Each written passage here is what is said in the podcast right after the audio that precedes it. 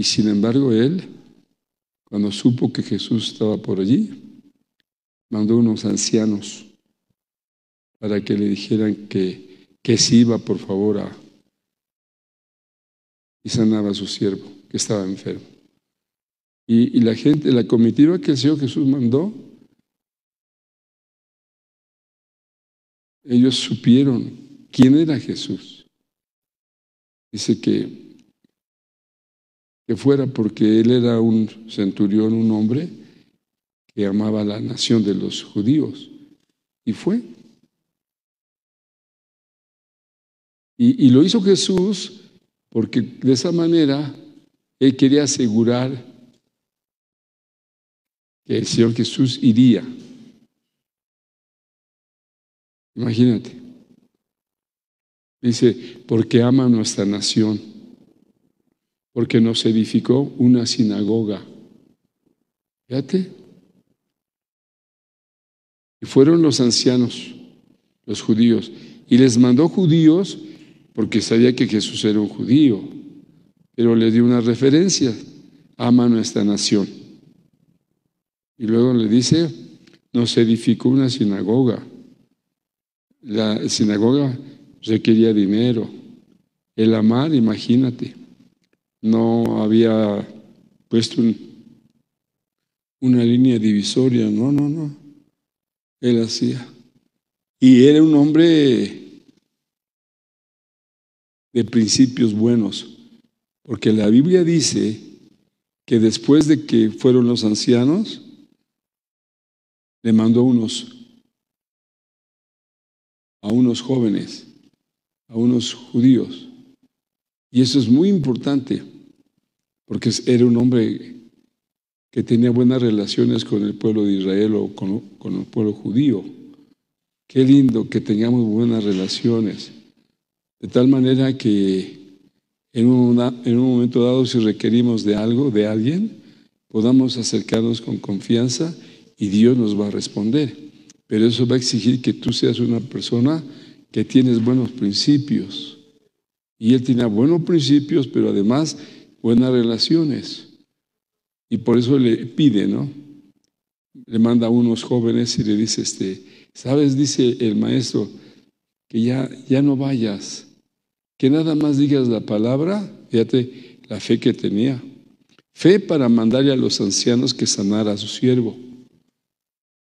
Tenía misericordia porque atendía a su, a su, a su siervo. No era alguien que decía, pues, se enfermó, no. Le interesaba el bienestar de, la gente que servía, que estaba a sus servicios. Qué lindo. Y tan buenas relaciones tenía con los adultos, los ancianos, como con los jóvenes. Eso, todo lo que esto representa, representa muchas cosas. Y él era así y, los atendió. Entonces, dos grupos ya van. Los samaritanos, porque Jesucristo dijo una vez, al que a mí viene, yo no le echo fuera. Él a todos atendía. Y nosotros debemos ser personas así, abiertas para atender toda necesidad. En Proverbios hay un versículo muy, muy este, notable en Proverbios, miren lo que dice. Y ya salió aquí. Dice la Biblia así.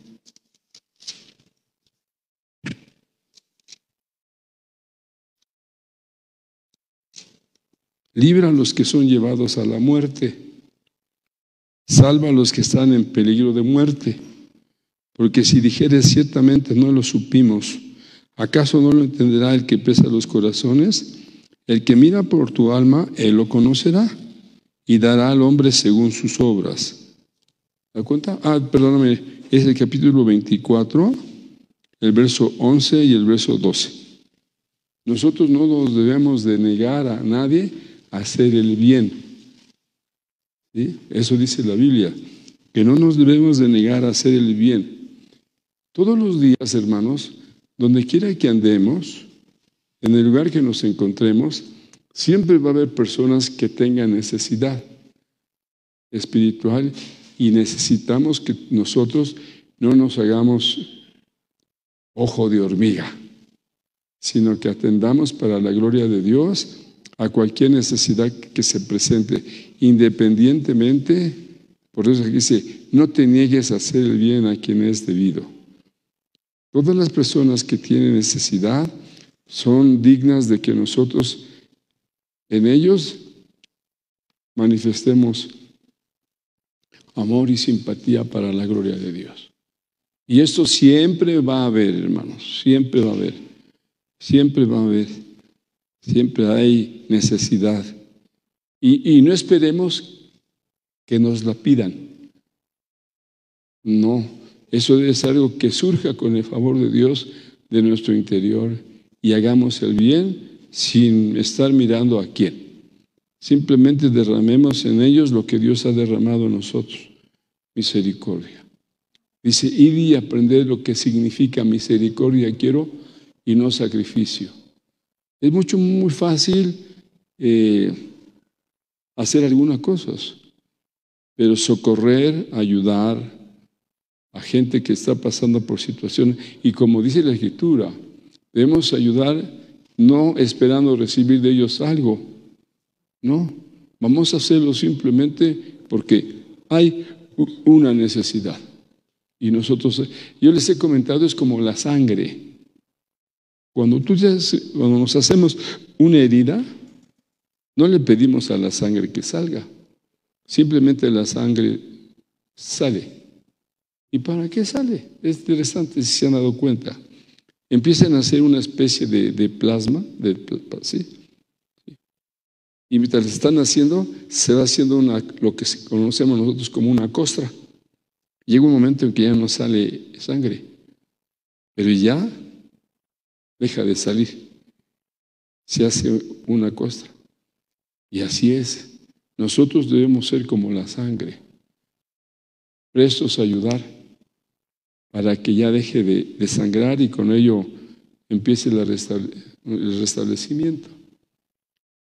Y tenemos que hacerlo así para la gloria de Dios. En la Biblia dice, de todas las coyunturas que se ayudan mutuamente según la función práctica de cada uno. Y cuando haces eso, gloria a Dios. Qué lindo. En el cuerpo todo trabaja a favor del mismo. Y eso es lo que Dios quiere. Que atendamos a la gente que está pasando por una situación delicada o difícil. Hagamos eso. ¿No nos lo agradeció? No te preocupes, tú no lo haces para que te agradezcan, lo haces porque hay una necesidad. Bendito sea Dios por ello. Así es que siempre estemos dispuestos a ayudar a quien lo necesite. Ese es eh, el deseo de Dios para todos, que seamos personas que estemos dispuestos a meter las manos a favor de los menos favorecidos. Y cuando hacemos eso, Dios es glorificado y hay una satisfacción en nuestros corazones maravillosa porque estamos socorriendo a cualquier persona. Y cuando hacemos eso, amén. ¿Qué otro ven así?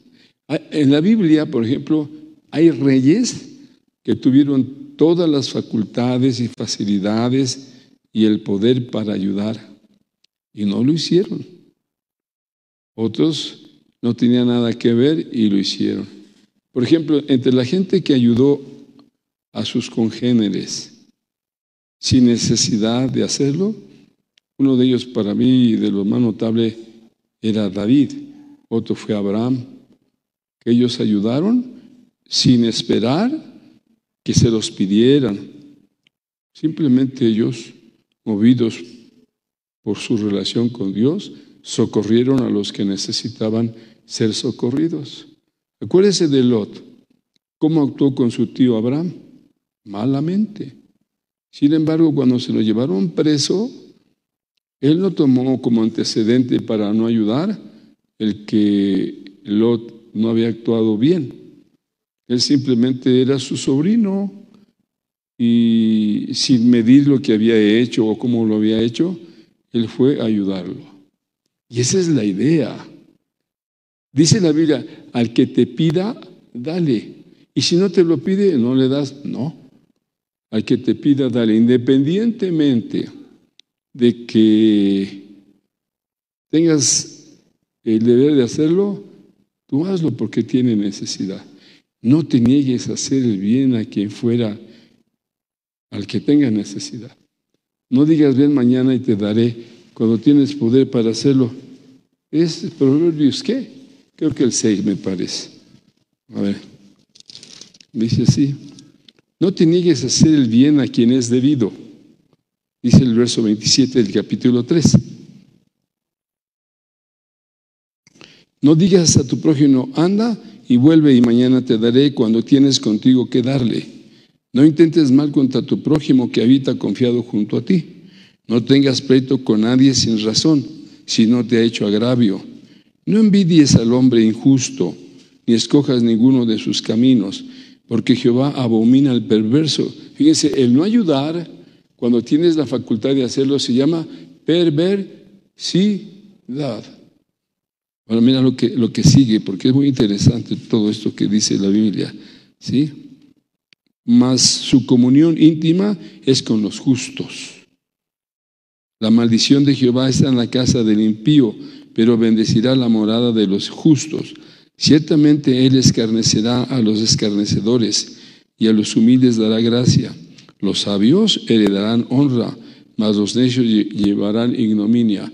Dios quiere que ustedes y yo actuemos bien en la escuela, en el vecindario, con los cercanos, con todos. Tenemos que actuar con justicia para la gloria de Dios. Si hacemos eso, Dios nos va a recompensar a todos. Muchas veces a uno le quitan, le arrebatan, lo, lo humillan. No te preocupes.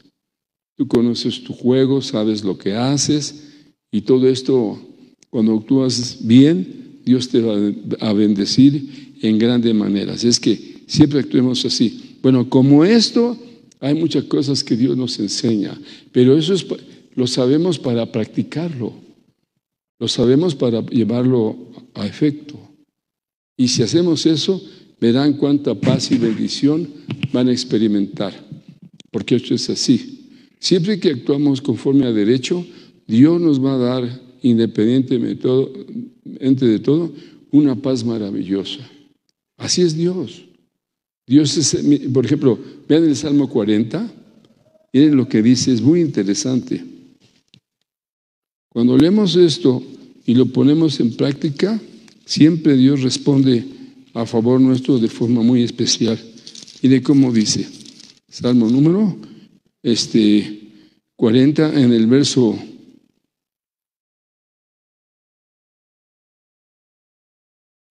eh, 40, el verso 16 hasta el capítulo 41, el verso número 3. Mire, dice así, Salmos número 40, verso 16, hasta el Salmo 41, 3 dice, gócense, gócense y alegrense en ti todos los que te buscan, y digan siempre los que aman tu salvación, Jehová sea enaltecido. Aunque afligido yo y necesitado, Jehová pensará en mí. Mi ayuda y mi libertador eres tú, Dios mío, no te tardes. Bienaventurado el que piensa en el pobre, en el día malo lo liberará Jehová. Jehová lo guardará y le dará vida. Será bienaventurado en la tierra y no lo entregará a la voluntad de sus enemigos. Jehová lo sustentará sobre el lecho del dolor.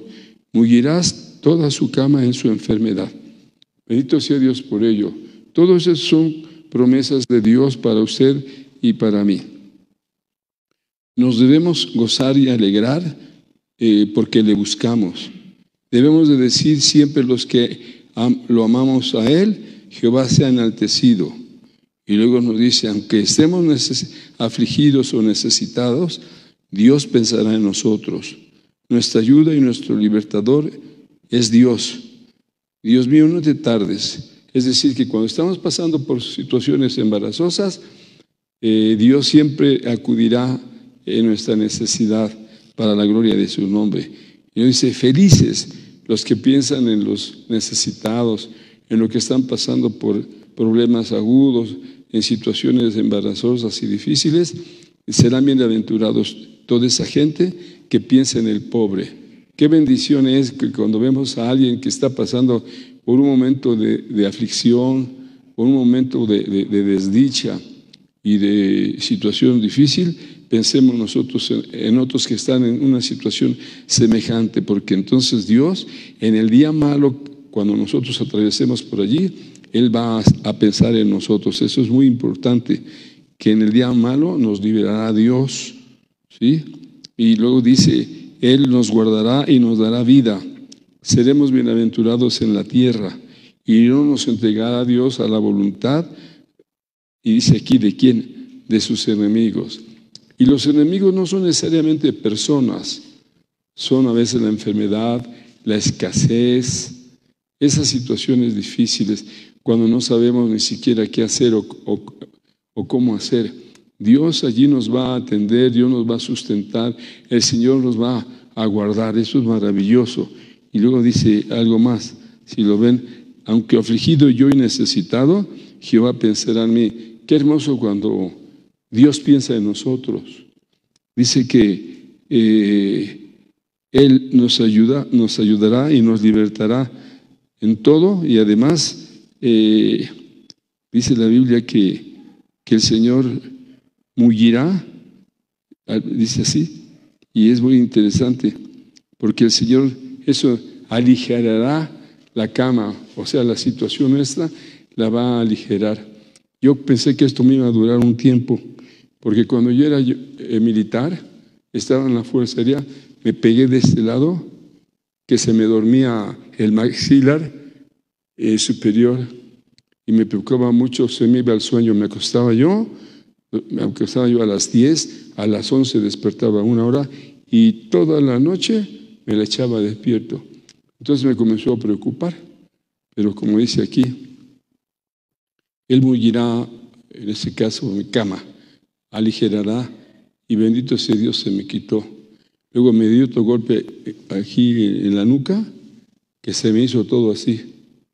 Y igual me preocupó un tiempo, pero el Señor me ayudó. Y me he dado unos golpes en la cabeza que estoy bien por la gracia de Dios. Y este, le digo, en la combi me caí y me caí en el piso de, donde va uno sentado, pero un, golpazo, hermanos, horrible que los cinco pasajeros que iban le gritaron al operador, párese, párese, el señor se acaba de caer y se golpeó muy feo. Y yo dije, no, no me mueva nada más, tantito, por favor. Sígale, ahorita. Ya después me bajé, pero sí me sentía muy mal. Y todo el día de ayer y parte del día de hoy no me he sentido del todo bien, pero bendice a Dios estoy bien. Entonces Dios, hermanos, nos permite salir, dice el Salmo 40, pues aquí está.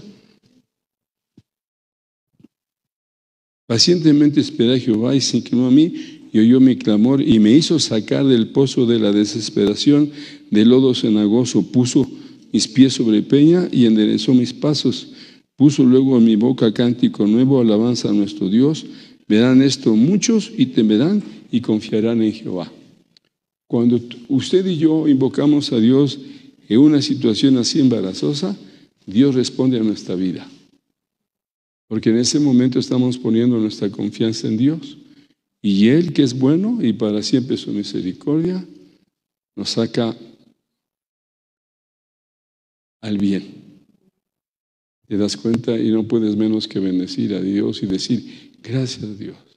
Cuando se sientan así amenazados por lo que quieran, pongan su vida en las manos de Dios. Digan, Señor, mi vida está en tus manos, en ti confío. Sé tú mi fortaleza, mi ayuda, mi socorro, mi auxilio.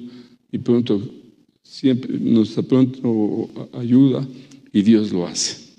Confiemos en Dios, como dice la Biblia, los que confían en Jehová son como el monte de Sión que no se mueve, sino que permanece para siempre. Y luego hace un, señalamiento glorioso como Jerusalén, Jerusalén tiene montes alrededor de ella, así Jehová está alrededor de su pueblo. Y nosotros debemos saber eso, que el bien y la misericordia no dice que no nos va a pasar nada.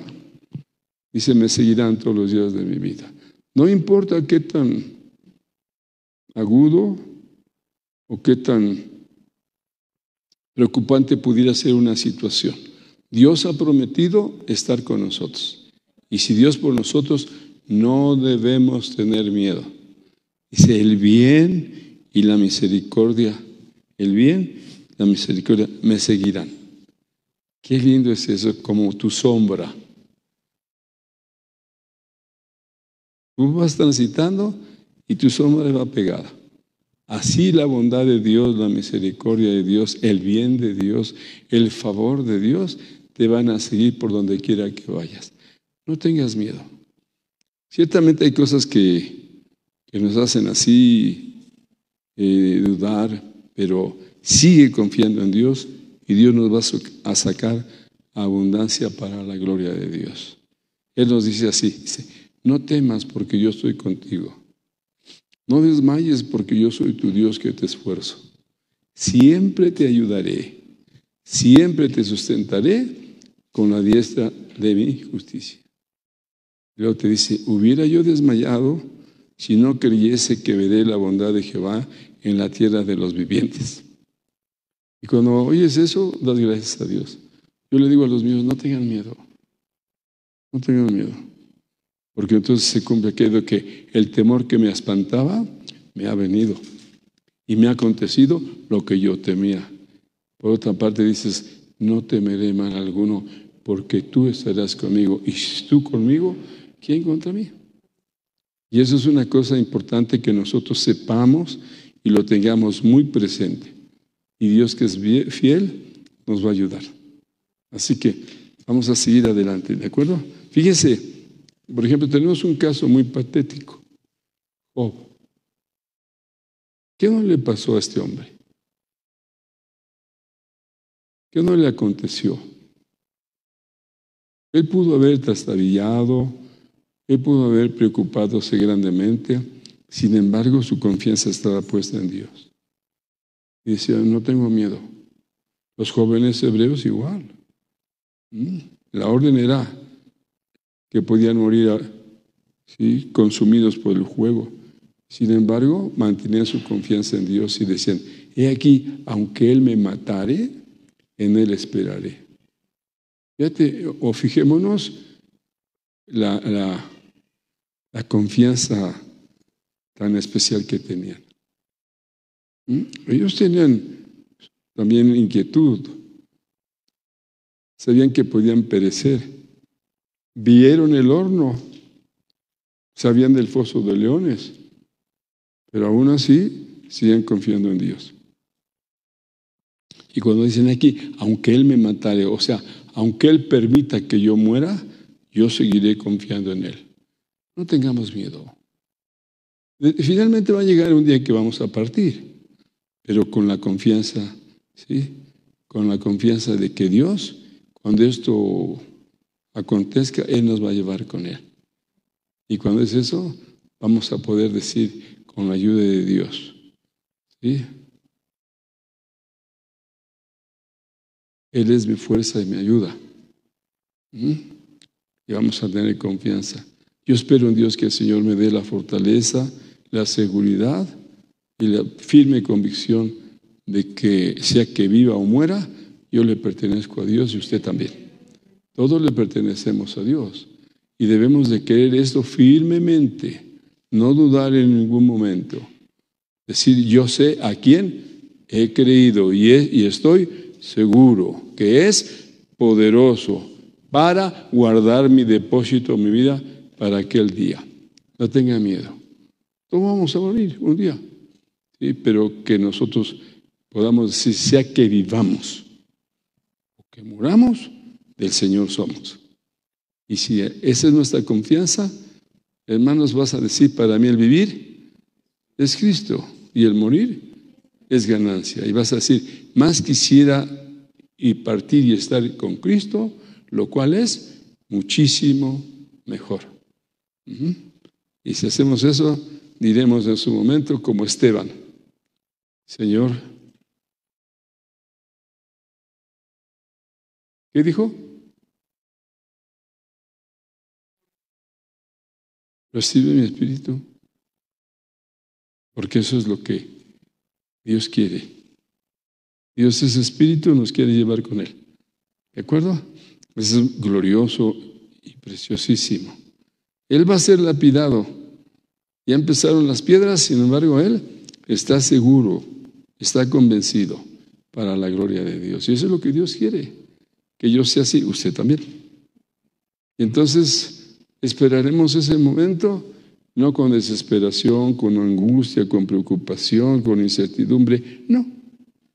Sabremos para la gloria de Dios que este es eh, solamente un pasito así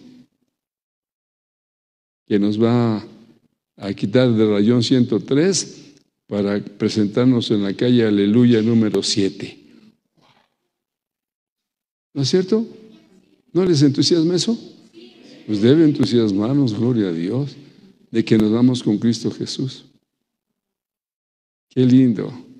Esteban dice que vio los cielos abiertos y al Hijo del Hombre o al Hijo de Dios sentado a la diestra del Padre. ¿Eh? Acuérdate cuando se va, Señor, recibe mi espíritu y le vamos a decir así. ¿De acuerdo? Hoy escuchaba, hace rato venía con el hermano Roberto y veníamos escuchando. ¿Sí? Que la iglesia católica es nuestra madre. ¿Sí? Y yo digo, pues será tu madre. Nosotros tenemos a papá.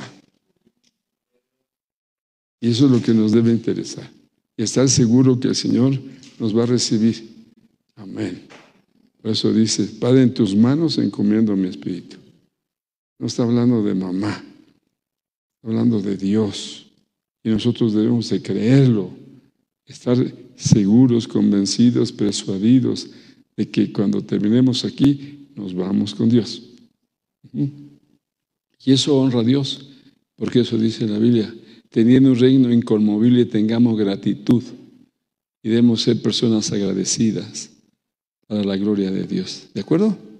Bueno, decimos algo más antes de, casi terminar. Se me hace raro que todavía haya luz, pero gloria al Señor. ¿Sí? La, Biblia nos dice, ¿sí? de todo esto. Esa gente, hermanos, que que fueron mártires, que murieron eh, al principio de la iglesia, ellos declaraban con suma certeza lo que les aguardaba. Lo que les aguardaba era la eternidad con Cristo. Y tenemos que creer eso para la gloria de Dios.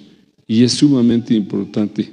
¿Recuerdan algunos que entregaron su vida a Dios antes de morir? Ellos hicieron declaraciones. ¿Quién? Alguien que se acuerde de alguien que hizo una declaración así especial. ¿Pueden? Inténtenle. ¿Cómo? Ese no lo oí. ¿Otra vez? A ver, ¿cómo? ¿Cómo? Fíjate, fíjate el grado superlativo de fe que tú acuérdate de mí cuando vengas en tu reino. Eso fue lo que pidió, que se acordara de él. Y el Señor dijo, de cierto te digo que hoy estarás conmigo en el paraíso.